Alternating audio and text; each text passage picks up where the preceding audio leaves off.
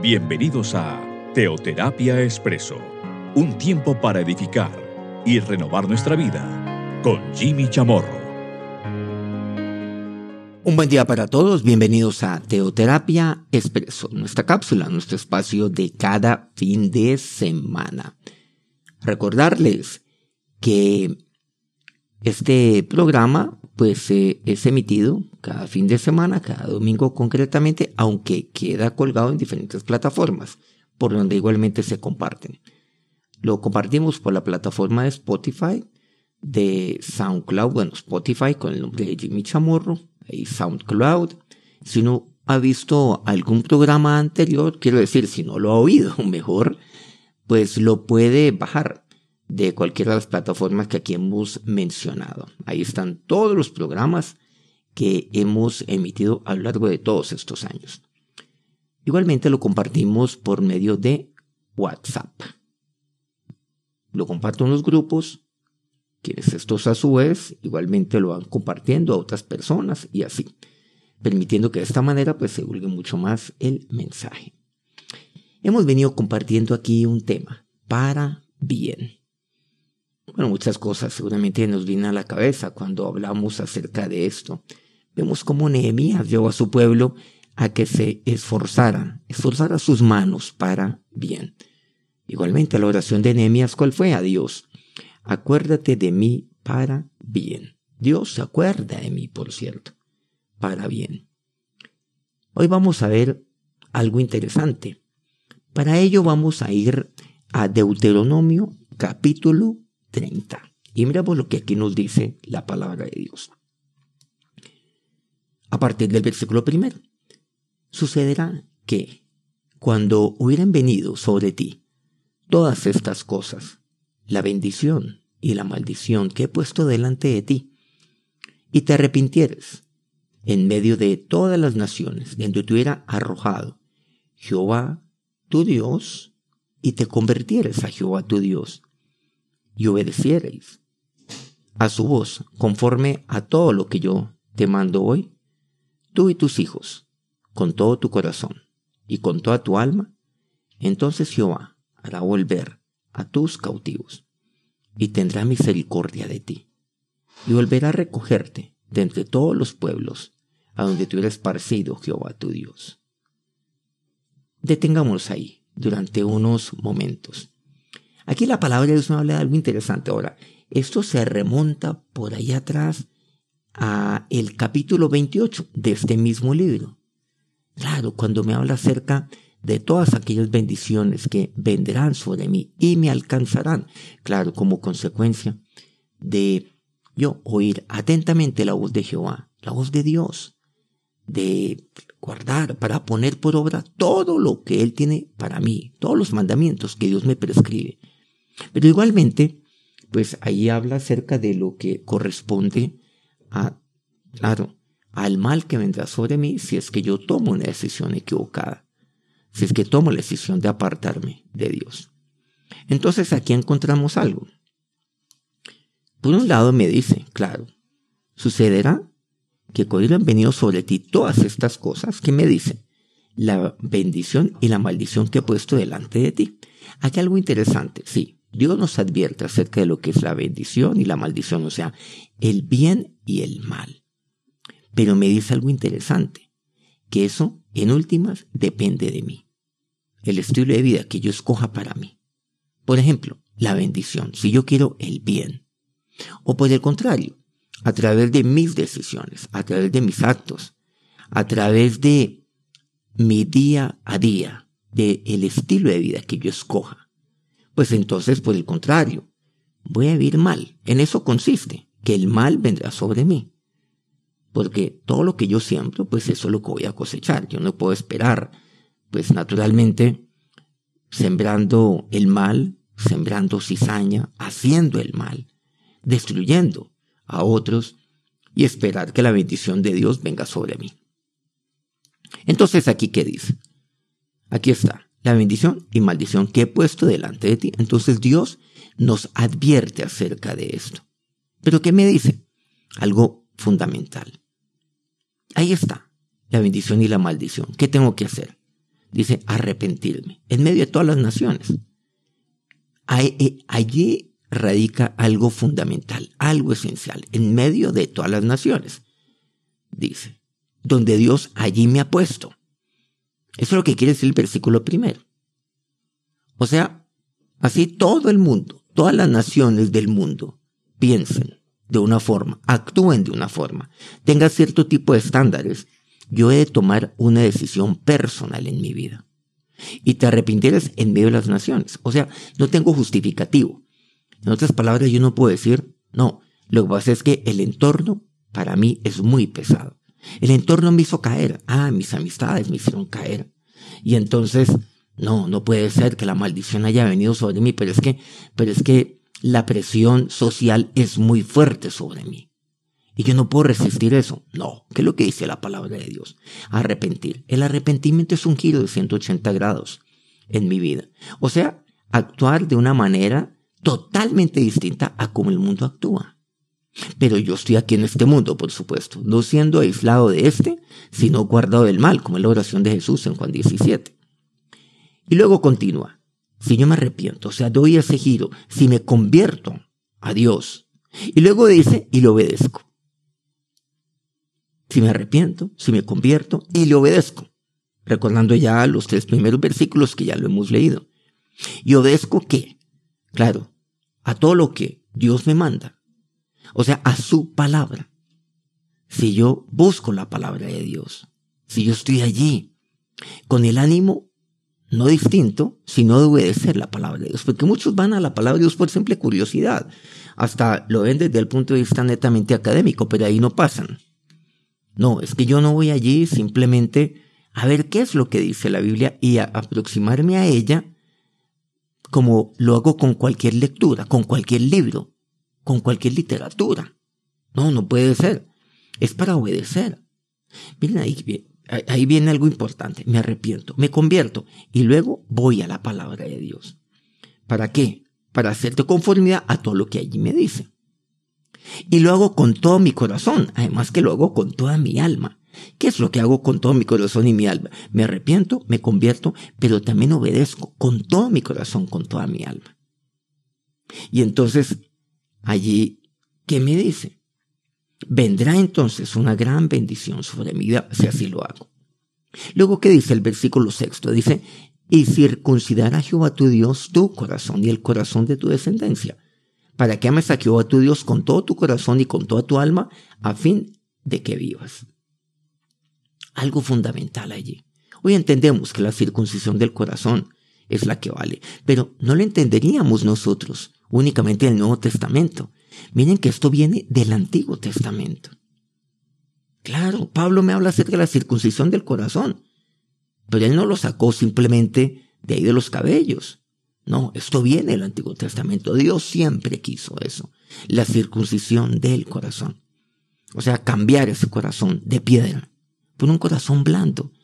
Y el corazón de los tuyos dice, para que ames a Jehová tu Dios. Entonces mire que eso es lo que pasa en mi vida. Yo tengo aquí la bendición y la maldición que están delante de mí. Allí están. Yo escojo qué es lo que quiero yo para mi vida. Pero frente a ello yo qué tengo que hacer? Me arrepiento, me convierto y obedezco. Voy a su palabra. Y todo esto lo hago con todo mi corazón, con toda mi alma. ¿Qué es lo que Dios va a hacer? Dios va a obrar en mi corazón. ¿Para qué? Para que yo ame a Dios. Y ame a Dios con todo mi corazón, con toda mi alma. A fin de que yo viva. Pero la pregunta es que yo viva haciendo qué. Y yo viva de qué manera. Vamos a ver entonces, que yo viva bien. ¿Qué quiere decir eso? Que yo viva bajo la bendición. O sea, que la bendición venga sobre mí. Eso significa, a fin de que vivas. ¿Hay dudas acerca de esto? Lo estaremos viendo entonces en los versículos posteriores y esto nos aclarará este punto. ¿Cuál? Para que ibas bien. Versículo octavo. Y tú volverás y oirás la voz de Jehová y pondrás por obra todos sus mandamientos que yo te ordeno hoy. Pero mire lo importante. Voy a poner por obra. Pero eso para, para mí va a ser bien. Eso es lo que yo quiero. Claro, y eso para mí va a ser vida. Una vida, una vida para bien. O sea, no se trata de sobrevivir, sino de vivir Porque lo que Dios tiene para mí es una vida completa, con propósito, o sea, una vida abundante.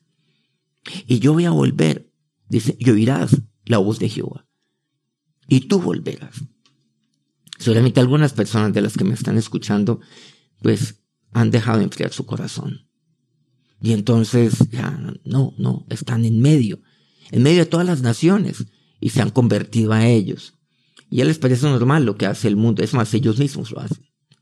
Pero, ¿saben lo que dice la palabra de Dios? Y tú volverás a qué? A arrepentirte, a convertirte, a qué? A buscar la palabra de Dios, a obedecer la palabra de Dios, a hacerte conformidad a ella, a hacerla de todo corazón, con toda mi alma. Y Dios nuevamente obre en mi corazón. Sí, ese corazón que se ha enfriado, ese corazón que se ha endurecido. Y tú olvidarás y oirás la voz de Jehová.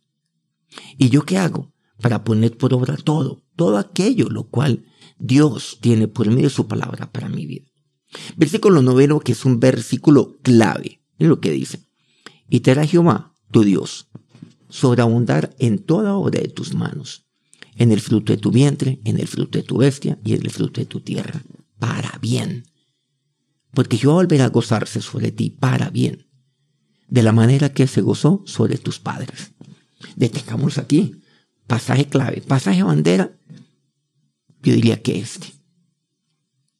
Miren todo lo que Dios hace en mi vida, pero advirtiendo algo, algo que me dice el versículo sexto, a fin de que vivas. Claro, es necesario. Pero, pero usted cómo va a vivir? Miren que la vida está asociada con el bien. La vida no está asociada con el mal. Entonces a veces cuando uno dice, no, es que vamos a vivir mal, pues eso es como una contradicción.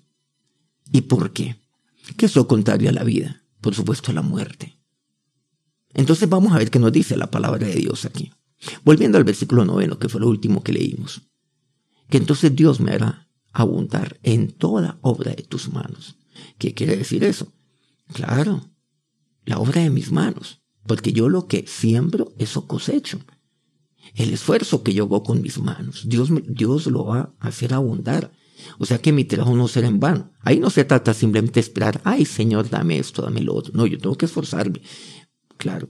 En el entendido que, que claro, que toda buena dádiva y todo un perfecto viene de Dios. Todo viene de Dios para mí. Lo que yo tengo que hacer es esforzar, claro. Dice, y en toda obra de tus manos. La obra. No olvidemos, todo parte de escoger o el bien o el mal la bendición o la maldición para mi vida. Pero Dios las ha puesto delante de mí. Ahí está, mira, yo te advierto esto, te advierto esto otro.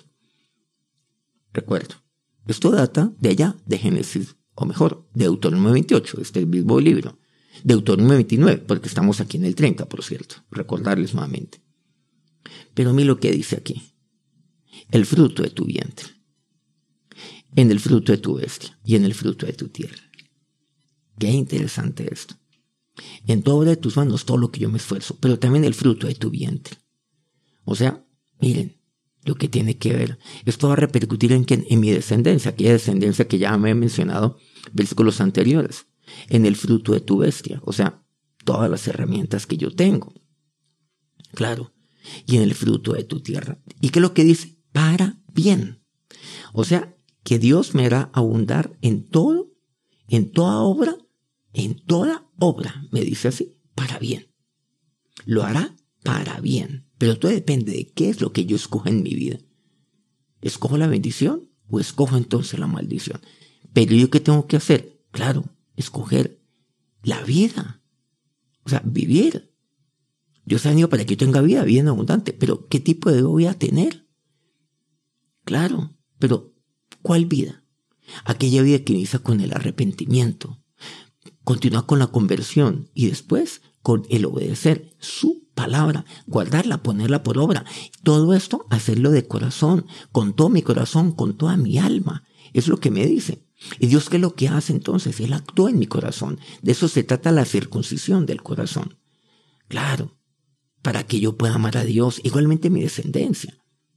Para que yo pueda amar a Dios con todo mi corazón, con toda mi alma, a fin de que yo pueda vivir Miren algo interesante. Cuando yo me convierto de corazón, con todo mi corazón y con toda mi alma, Dios me lleva a eso. Dios me da ese corazón maravilloso para que yo, de corazón, como una, como una decisión mía de corazón, una decisión libre de un corazón que ha sido circuncidado, ame a Dios precisamente con todo mi corazón y con toda mi alma, para que yo viva de esa manera. ¿Qué quiere decir? Para que yo tenga ese vida abundante que Dios tiene para mí. Abundante, claro. Esa riqueza maravillosa, abundante en qué? En amor, por ejemplo, en gozo, en paz. Abundante en todo lo que comprende. El fruto que Dios tiene para mí ¿Cuál fruto? Pues el fruto del Espíritu, el cual me hablaría Pablo por allá en Galatas 5. Y entonces, ah, yo puedo volver a Él. Pero ¿qué es lo que dice? Y Dios me hará abundar, pero me hará abundar para bien. En lo que yo hago con mis manos. Me hará abundar en el fruto de mi vientre, para bien. En el fruto de mi tierra, para bien. Estamos hablando de para bien. O sea que todo lo que yo haga será para bien. Dios lo hará. Luego dice, continúa, porque yo volveré a gozarse sobre ti para bien. Dios volverá a gozarse sobre ti para bien. Pero yo tengo, ¿qué tengo que hacer? Volver nuevamente a Él. Recordemos el versículo octavo. Y tú volverás, volverás y oirás la voz de Jehová. Y pondrás por obra todos sus mandamientos que yo te ordeno hoy.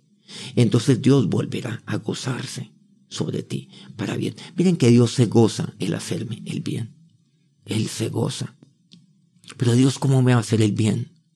Si es que yo escojo, por ejemplo, darle la espalda a Él. Si es que yo escojo maldecirle, fuerte esa palabra.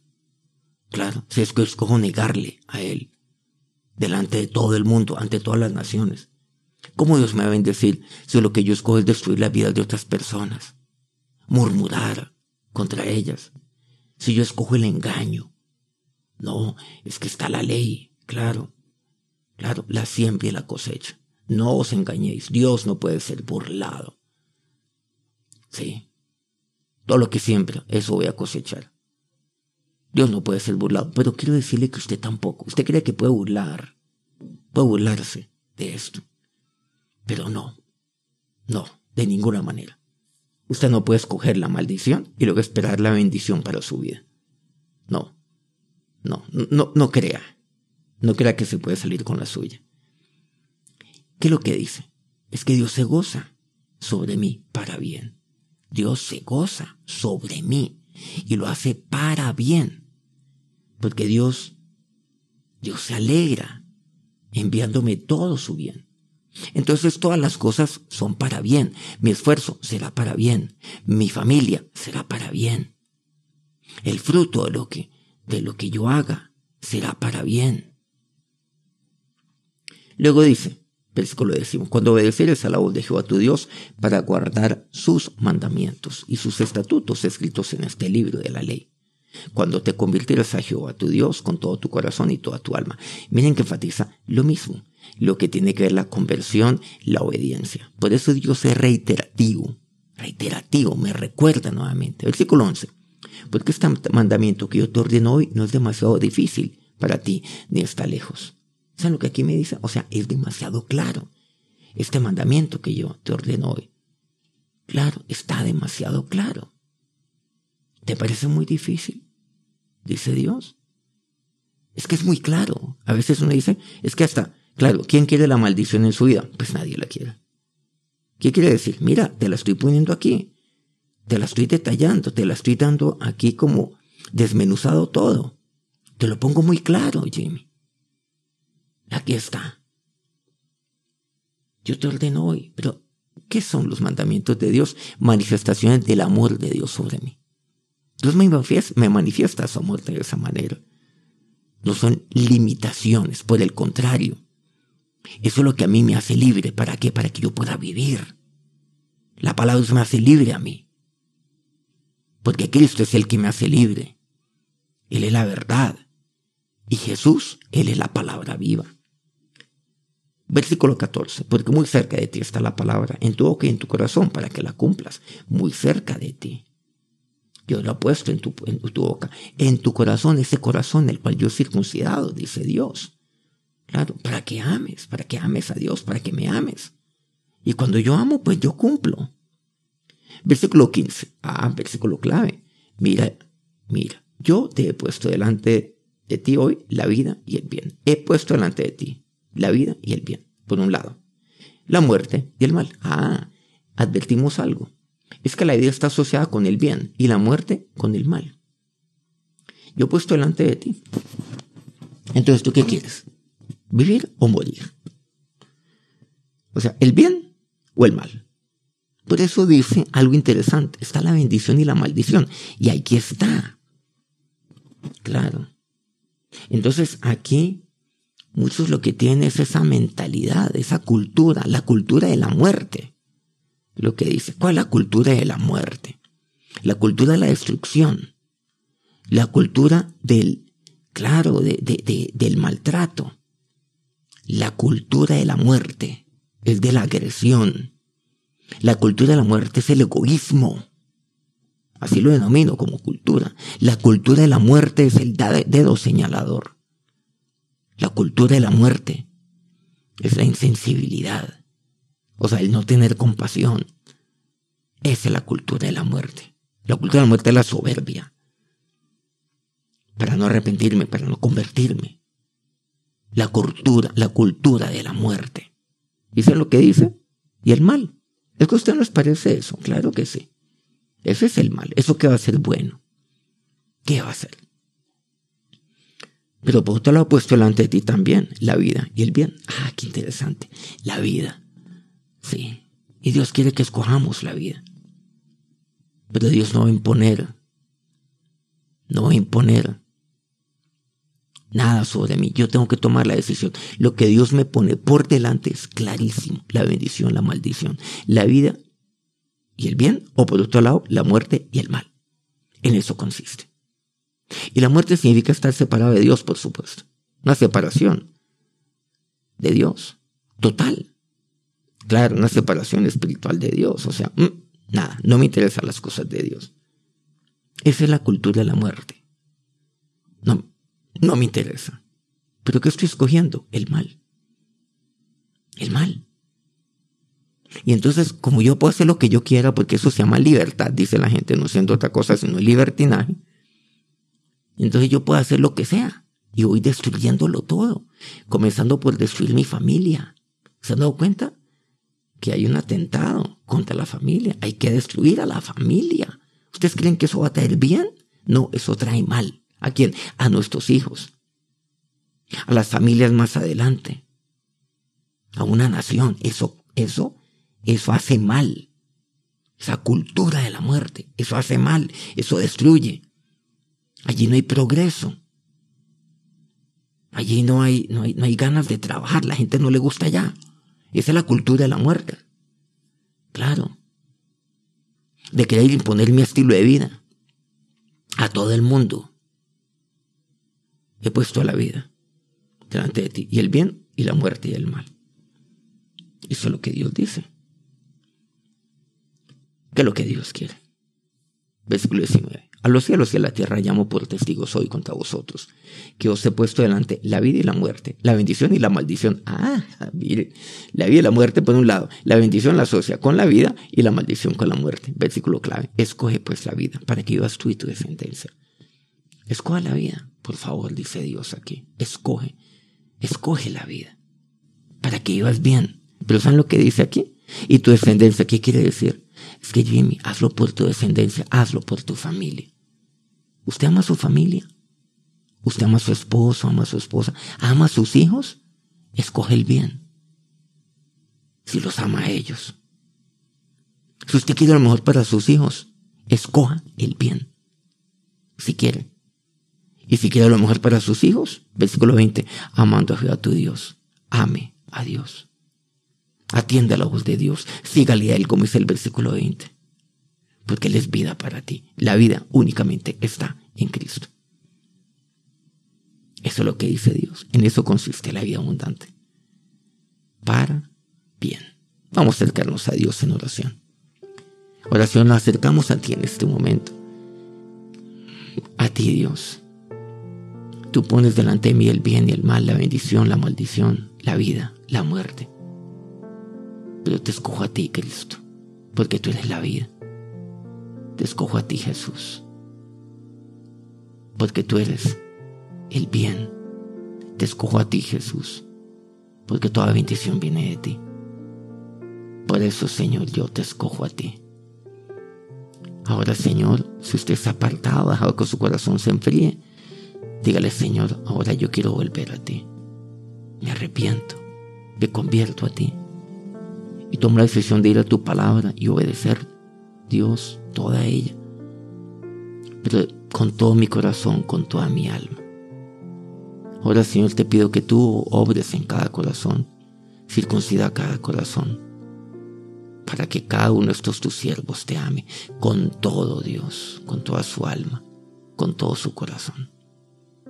Ahora, mi Señor y Dios, sí, está cerca Dios. Tú me adviertes acerca de todo ello. Señor, te escojo a ti, porque yo quiero Dios. Yo quiero vivir yo quiero la bendición. Yo quiero el bien. He puesto delante de ti hoy la vida, el bien, la muerte y el mal. No hay nada que escoger. Ahora, Señor, que todo tu bien, Señor, recaiga sobre cada uno de estos tus siervos. Toda tu bendición. Que tú, Señor, que eres la vida, los bendigas en este día. Amén. Muchas gracias por acompañarnos una vez más aquí en Teoterapia expreso muy agradecido con Dios pues, por poder compartir este mensaje de la palabra de Dios. Quiero pedirle que esto, si lo ha llegado por WhatsApp, pues claro, lo reenvíe a otras personas para que estos también hagan igualmente lo mismo. Necesitamos más y más de la palabra de Dios en nuestra vida, en nuestra familia, por supuesto en nuestra sociedad. Que tengan un feliz día, un feliz inicio de semana. Nos encontramos dentro de una semana. Que Dios los bendiga.